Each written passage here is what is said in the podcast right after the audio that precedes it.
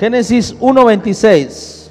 Entonces dijo Dios, hagamos al hombre a nuestra imagen conforme a nuestra semejanza y señoré en los peces del mar, en toda la tierra y en todo animal que se arrastra sobre la tierra. Versículo número 27. Y creó Dios al hombre a su imagen, a imagen de Dios los creó, varón y hembra los creó en el nombre de Jesús. Dile al que está a tu lado, eres creación de Dios. Si nosotros analizamos un poco el cómo funcionamos, el cómo funciona nuestro cuerpo, te darías cuenta que es tan complejo que solamente un ser supremo pudo habernos creado.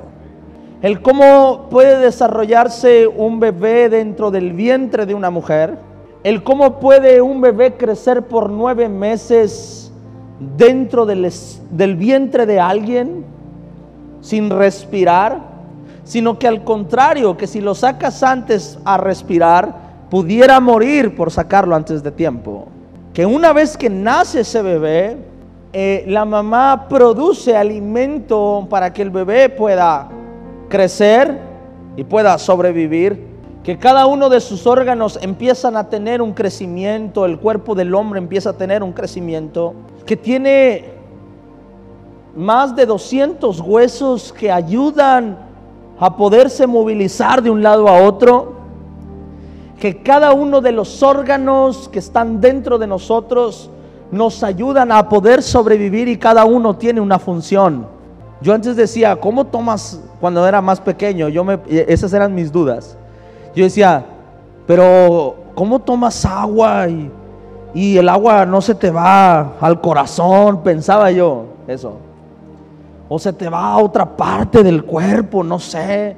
O como la, una vena no tiene una fuga por dentro y la sangre se te va. Pensaba yo esas cosas cuando era niño. Yo decía, ¿cómo el, el ser humano puede ser tan perfecto? Cuando me dio leucemia, lo entendí aún más porque empecé a entender cómo funciona la médula ósea del ser humano cómo el hombre produce esas células y esas células defienden tu cuerpo. Y si nos empezamos a analizar, nuestro cuerpo es perfecto. Es una máquina perfecta que está diseñada para poder crecer, poder vivir y poder vivir de una manera buena. Amén. Eso sin duda no se pudo haber creado de la nada. Cuando tú ves un carro y ves un vehículo y ves que cada parte del carro, cuando abres ese cofre, tiene una razón de ser, sabes que la mente del hombre tuvo que haber estado involucrada para que eso sucediera. Nada de eso se dio de la nada. Tuvo que haber una fuerza superior, una mente mayor que construyera todo eso. Si te pones a pensar, nuestro cuerpo es exactamente eso, no pudo haberse creado de la nada. Solo tendríamos que analizar y razonar un poco cómo funciona nuestro cuerpo, cómo funciona cada célula de nuestro cuerpo. Es algo increíble, amén. Si Dios nos creó, yo creo que el que nos conoce perfectamente es Dios. ¿Está de acuerdo conmigo? Porque nadie conoce más las cosas que su propio creador. O sea que el que tú hayas nacido, no fue porque tu padre quisieron que nacieses, porque tu padre y tu madre quisieron que nacieses. No, si naciste fue porque Dios nos hizo y no nosotros a nosotros mismos, dice su palabra. La gente cree que en este momento fue cuando Dios hizo al hombre, pero no. Hasta Génesis capítulo 2 dice la Biblia que Dios formó al hombre del polvo de la tierra. Hasta Génesis 2. Pero en Génesis 1.27 usa la palabra creó. Diga conmigo, creó. Porque crear y hacer son dos cosas distintas. Crear tiene que ver con un pensamiento o una idea en la mente de una persona. Formar tiene que ver con hacer de manera material o construir materialmente alguna cosa. Los pensamientos generan los acontecimientos. Pastor, yo creo en Dios o mi fe me alcanza hasta aquí. Ok, déjame decirte una cosa. Tu fe depende si crece o no de tu manera de pensar. Tu manera de pensar define la fe que le tienes a Dios o tu nivel de entrega hacia Dios ¿O qué tanto le crees a Dios? Por eso dice su palabra que cuando llegamos a Dios tenemos que renovar nuestra mente. Porque venimos arrastrando con cosas desde la niñez y empezamos a pensar de una manera y nuestra manera define cómo es Dios. La persona que es insegura va a creer que todas las personas le quieren hacer daño y va a definir cómo es una persona, no porque la persona sea mala, sino porque esta persona es insegura. Llega una persona, no lo saluda y va a decir, viste, no me saludó, fue porque le caigo mal. Y la forma de pensar de esta persona va a definir o va a juzgar a la persona que tiene enfrente. La persona que siempre está distraída, la persona que siempre está ocupada, la persona que está segura de sí mismo, cuando ve a una persona y no lo saluda, dice, ay, no me saludó, a lo mejor andaba muy ocupado. Entonces, lo que tú piensas es lo que tú eres. Pero lo que tú piensas también puede definir bajo tu propia perspectiva lo que es la persona que está frente a mí. Si yo paso o he pasado desde mi niñez por depresión, todo mi mundo lo voy a ver triste. ¿Por qué Dios se aferra a cambiar tu pensamiento? Porque si no cambia tu pensamiento, tampoco cambia la manera de ver a Dios. Hay personas que son pesimistas 100%. ¿Por qué no intentas esto? No, no va a jalar. Pero no lo has intentado, pero yo sé que no va a jalar. Ya no se puede, ya no se puede hacer nada. Pero no lo has intentado. No, pero yo sé que ya no se puede. La persona que es pesimista, su mundo va a ser pesimista. Y hasta cierto punto va a creer que los demás también lo son. Y va a haber una persona que intenta algo, no va a poder, vas a ver, no va a poder, porque él es pesimista. Si no cambio mi pensamiento, no voy a cambiar mi manera de ver a Dios. Los pensamientos que predominan en mi mente definen lo que yo soy. La persona no puede pecar o no se puede equivocar sin darse cuenta. No, primero fue un pensamiento. Y cuando ese pensamiento llegó, decidió guardar el pensamiento o rechazar el pensamiento.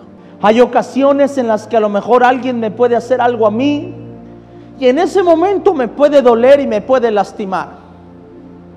Pero yo decido si ese pensamiento se queda en mi mente o se va. Yo soy el que decido si las cosas me hacen daño o las elimino. Soy yo el que lo decido, nadie más. Así que yo soy responsable de lo que soy ahora, no la persona que me dañó. ¿Está de acuerdo conmigo? Soy el responsable de lo que soy ahora. No, pastor, es que cuando yo era pequeño mi papá me dijo que yo no iba a poder hacer nada en la vida y por eso no puedo lograr nada. No, no, no, no. La culpa no es de tu papá, la culpa es tuya porque le creíste. Porque no fue el único que te habló, hubo otros que te hablaron y te dijeron, tú puedes, pero decidiste creer el que tú querías creer. Y eso te llevó a ser lo que eres ahora. En pocas palabras, somos el resultado de nuestras decisiones. Pero nuestras decisiones son el fruto de nuestros pensamientos. La palabra nos enseña tres maneras de cuidar nuestros pensamientos. Tres formas de nosotros cuidar nuestros pensamientos para que nuestra fe crezca y para poderle creer más a nuestro Dios. Para poder entender lo que nuestro Dios ha hecho. La persona que le ha ido mal en los noviazgos o en el amor, tiene un novio, le va mal, tiene otro novio, le va mal. Llega un momento en que cree que todos los hombres son iguales. Ah, sí, amén, son iguales. A la persona que ha intentado negocios y no le ha funcionado, llega un momento en que dice, sabes que los negocios no son para mí. Porque como te ha ido mal otras veces, determinas tu fe. La persona que ha sufrido desde pequeño dice, Dios no ha estado conmigo, yo nunca lo he visto, así que yo no creo en Dios. Y lo que pasó cuando en tu niñez o en tu adolescencia o en tu juventud, al final define tu fe. Dios quiere manifestarse a ti, pero te tengo una noticia que a lo mejor no te va a gustar mucho. Pero sin fe es imposible que tú puedas ver la gloria de Dios. Y lo que ha pasado es que durante toda tu vida el enemigo se ha enfocado y ha peleado por afectar tus pensamientos o tu mente. Para que cuando llegues delante de la presencia de Dios llegues, pero llegues sin fe. Porque es lo mismo no acercarnos a Dios que acercarnos sin fe. Y el enemigo toda tu vida se va a encargar de procesarte hasta quitarte la fe y te va a dejar que estés delante de Dios pero sin fe. Y aun cuando estás delante de Dios se va a hacer todo para que pierdas la fe. Porque sabe que necesitas fe para poder ver la gloria de Dios en tu vida. Porque sabe que con fe puedes ver el poder de Dios en ti. Por eso como padres es nuestra responsabilidad Cuidar los pensamientos de los hijos para que cuando crezcan no crezcan sin fe. Para que cuando sean adultos sean hombres con fe. En pocas palabras, quizá hoy te cuesta trabajo entregar tu vida a Dios o creerle a Dios porque los pensamientos que has recibido toda tu vida te ha llevado a presentarte delante de Dios pero sin fe. Pero hoy tienes la oportunidad de venir delante de Dios y decirle, Señor, cambia mi mente, cambia mi vida, cambia mis pensamientos. No quiero vivir de mi pasado, quiero vivir del, del, presente, quiero vivir de lo que soy ahora en el nombre de Jesús. Y hay tres maneras de empezar a cuidar nuestros pensamientos. Colosenses capítulo 3, versículo número 2 poned la mira en las cosas de arriba, no en las de la tierra. Versículo número 3. Porque habéis muerto y vuestra vida está, está escondida con Cristo en Dios. Versículo número 4. Cuando Cristo vuestra vida se manifieste, entonces vosotros también seréis manifestados con Él. ¿En qué? En gloria, dice su palabra. Dice, la primera forma de cuidar tus pensamientos es poniendo tu mirada en las cosas de arriba y no en las de la tierra. Amén. Obvio. ¿Por qué es obvio? Porque si queremos entender a Dios, tendremos que mirar a Dios y dejar de mirar lo que vemos a nuestro alrededor. Por lo que, porque lo que está a nuestro alrededor no lo entendemos. Lo que está a nuestro alrededor no lo sabemos.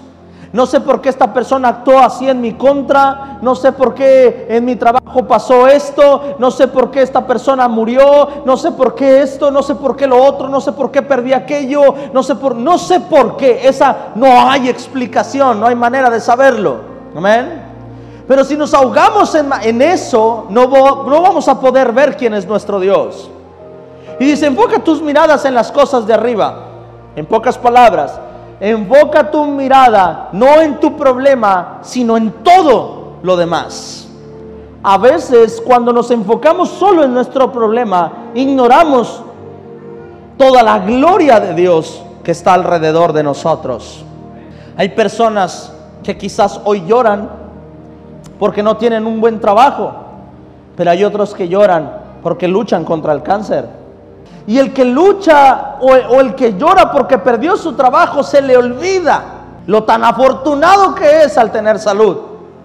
O sea, enfócate en lo que Dios hace. Hoy Dios te dio la oportunidad de respirar. Eres más afortunado de lo que crees.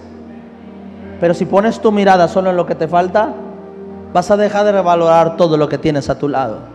Si sientes que has perdido todo y que nada más te queda Dios, déjame decirte que tienes todo y no has perdido nada.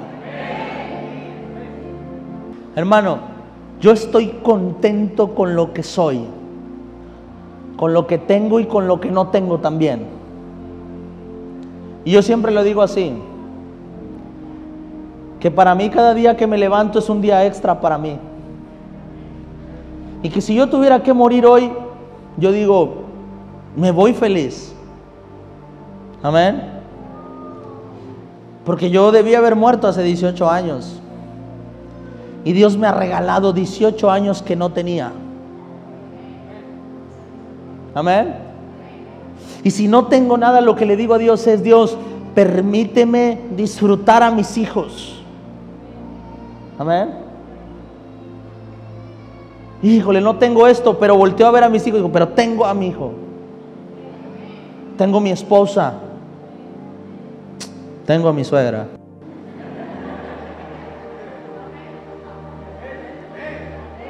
¿No está mi suegra aquí? ¿No está mi suegra? ¿No? Gloria a Dios. Con razón sentí una presencia de Dios hoy. Gracias.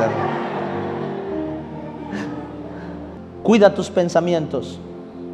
Que lo que estás pasando hoy no define el cómo va a ser toda tu vida.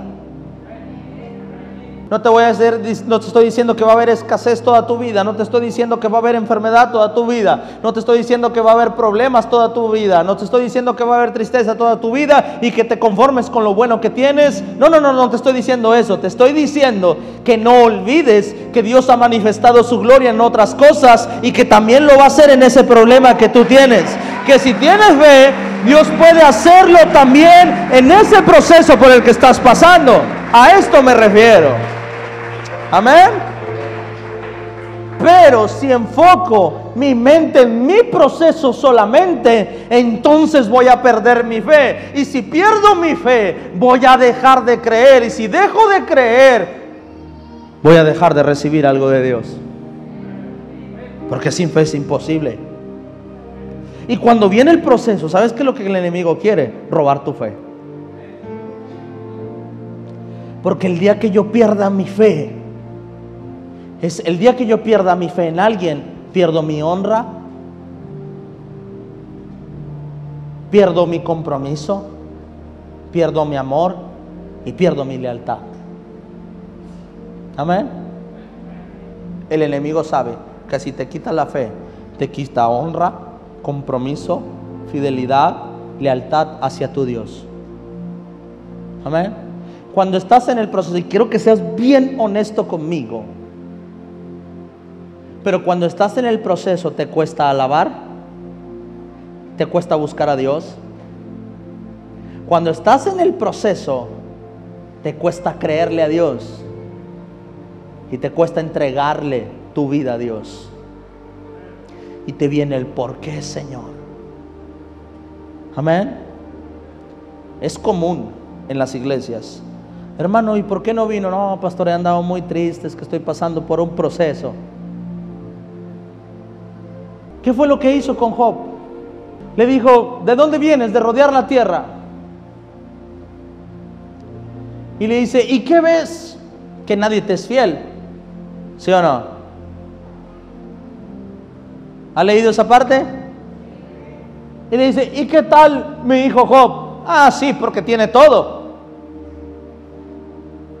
El enemigo quiso robarle la fidelidad de Job quitándole todo. La Biblia nos enseña la forma en la que trabaja el enemigo contra nosotros. Y la única forma de quitarnos la fidelidad es quitándonos todo.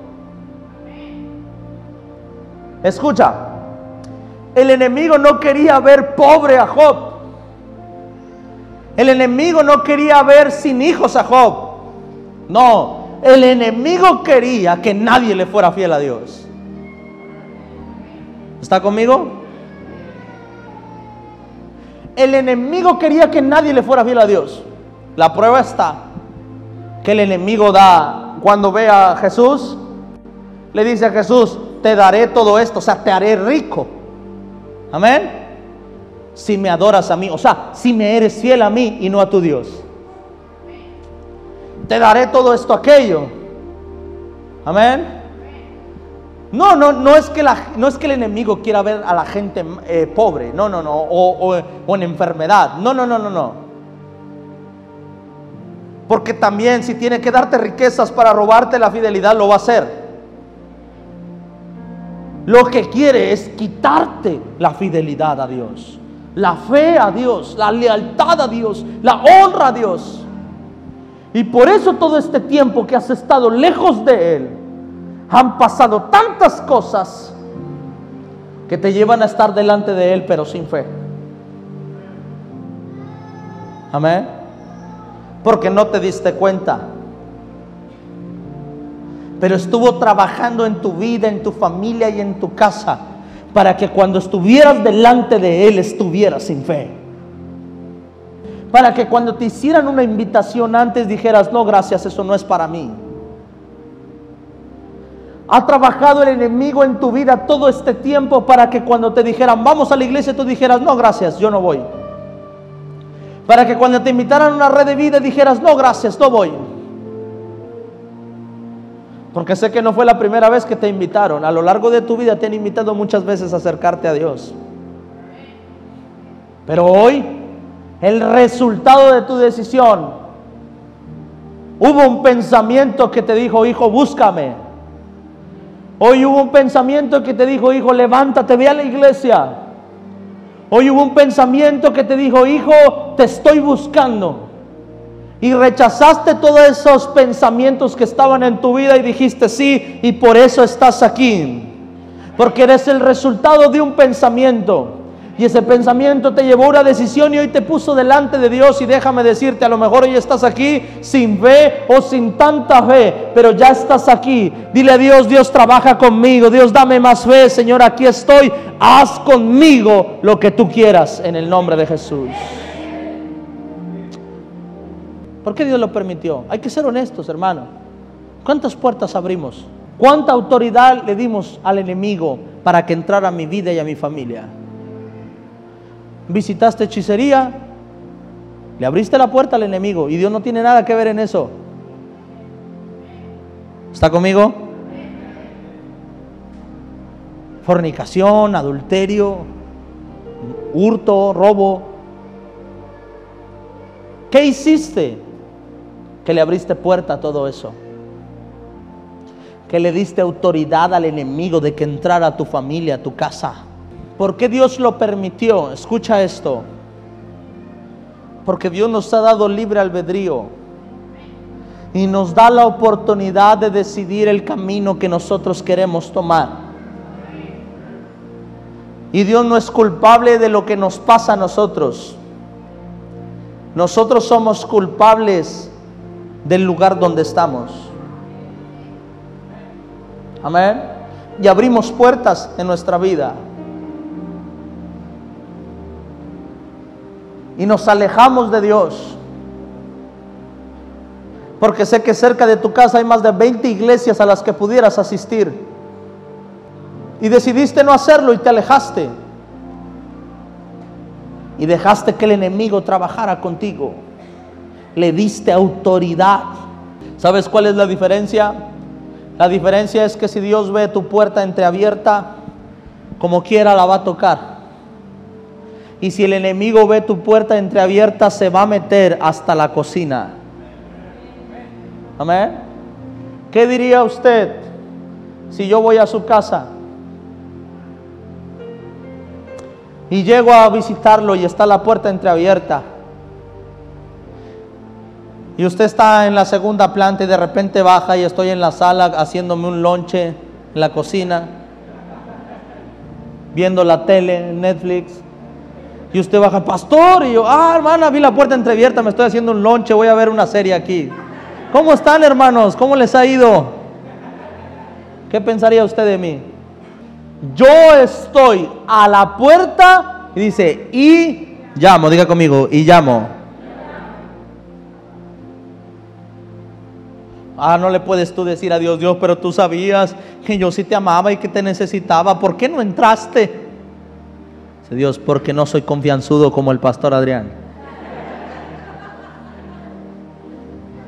Si yo invito a mi mamá a comer a mi casa y estamos ahí y vamos a hacer comida, sé que mi mamá no se va a sentar en la sala. Se va a ir a la cocina y va a quitar a todo aquel que pretenda cocinar. Y si no cocina ella te va a decir, no, gracias, mi hijo, ya estoy muy llena. Comí antes de venir. Va a salir y le va a decir a mi papá, Chaparro, llévame a cenar ya. Cuando se trata de mi Dios, cuando conozco a mi Dios, ni pregunto cosas que no vienen al caso. ¿Dónde estabas tú, Señor? Y el Señor, te contesto. ¿Por qué permitiste? Te contesto, dice el Señor. No, Dios, no, está bien, ahí muere. Así está bien. Puede salir peor este asunto. Señor, ¿por qué me va de esta manera? Dice Dios, tú lo sabes. Tú sabes cómo soy. Tú sabes cómo retienes la bendición y tú sabes cómo haces que la bendición continúe. Amén. Señor, ¿por qué estoy enfermo? Dice Dios, te contesto. Te recuerdo que comiste ayer. Amén. ¿Por qué me quebré la pata? Te contesto. ¿Está conmigo? El problema es que cuando nos enfocamos solo en nuestro problema, olvidamos todo lo que Dios ha hecho en nuestras vidas. Primera de Pedro capítulo 1, versículo número 13. Por tanto, ceñid los lomos de vuestro entendimiento, ser sobrios y esperad por completo en la gracia que se os traerá cuando Jesucristo sea manifestado. La segunda manera es ciñendo nuestros lomos. ¿Qué es ceñir nuestros lomos? Ok, en los tiempos antiguos, cuando los hombres usaban túnicas y tenían que ir a pelear, los hombres se levantaban la túnica y se amarraban, se ceñían la túnica entre sus lomos y se hacían como una especie de short con su túnica y se la amarraban, se pasaban la túnica por acá abajo y se la amarraban de tal manera que sus pies quedaban libres y podían correr. Si corrían con túnica, obviamente se tropezaban. Se tenían que ceñir los lomos. Dice, bueno, ciñe los lomos de vuestro entendimiento. Y después dice así, esperad por completo en la gracia que se os traerá cuando Jesucristo sea. Dice, cuida tus pensamientos, amarra tus pensamientos. Eso significa conseguir vuestros los lomos de vuestro entendimiento. En pocas palabras, no tienes el control de los tantos pensamientos que llegan a tu mente. Van a llegar pensamientos buenos y malos y a lo mejor no los vas a poder frenar. Pero ciñe tu entendimiento, amarra tus pensamientos, desecha los pensamientos. Amén. Lucha contra los pensamientos pienso que me va a ir mal. Ok, está bien que lo pienses, no es algo que tú controlas. El enemigo habla a través de los pensamientos, pero rechaza ese pensamiento. Amén. Pienso que me quieren hacer daño, rechaza ese pensamiento. Pienso que no voy a sanar, rechaza ese pensamiento. Pienso que ya no hay solución, ciñe vuestros lomos, los lomos de vuestro entendimiento y dice, sed sobrios. O sea, esperad por completo. Dice, ten paciencia. Mantente en paciencia. Estar siempre atento. Va a haber momentos donde vendrá desánimo. Va a haber momentos donde vendrán problemas a tu vida y te sentirás triste, cansado, sin fuerza. Dice, sed sobrios y esperad. Amén. Tranquilo, espera. Y número tres, renovar tus pensamientos. Sé que a lo mejor hay cosas que están frente a ti que te hacen venir sin fe delante de Dios. Pero no olvides todo lo que está a tu alrededor y todo lo que Dios ha hecho por ti. No te olvides que has visto su mano y que has visto su gloria. No te olvides que ha cuidado de ti una y otra vez. No te olvides que te ha dado familia, que te ha dado trabajo, que te ha dado economía, que te ha dado tus hijos, que te ha dado todo lo que tienes ahora. Quizá el problema que está frente a ti te cega, pero que no se te olvide todo lo que Dios ha hecho por ti. Dios ha manifestado su gloria en ti. Así que no te enfoques en lo que está al frente.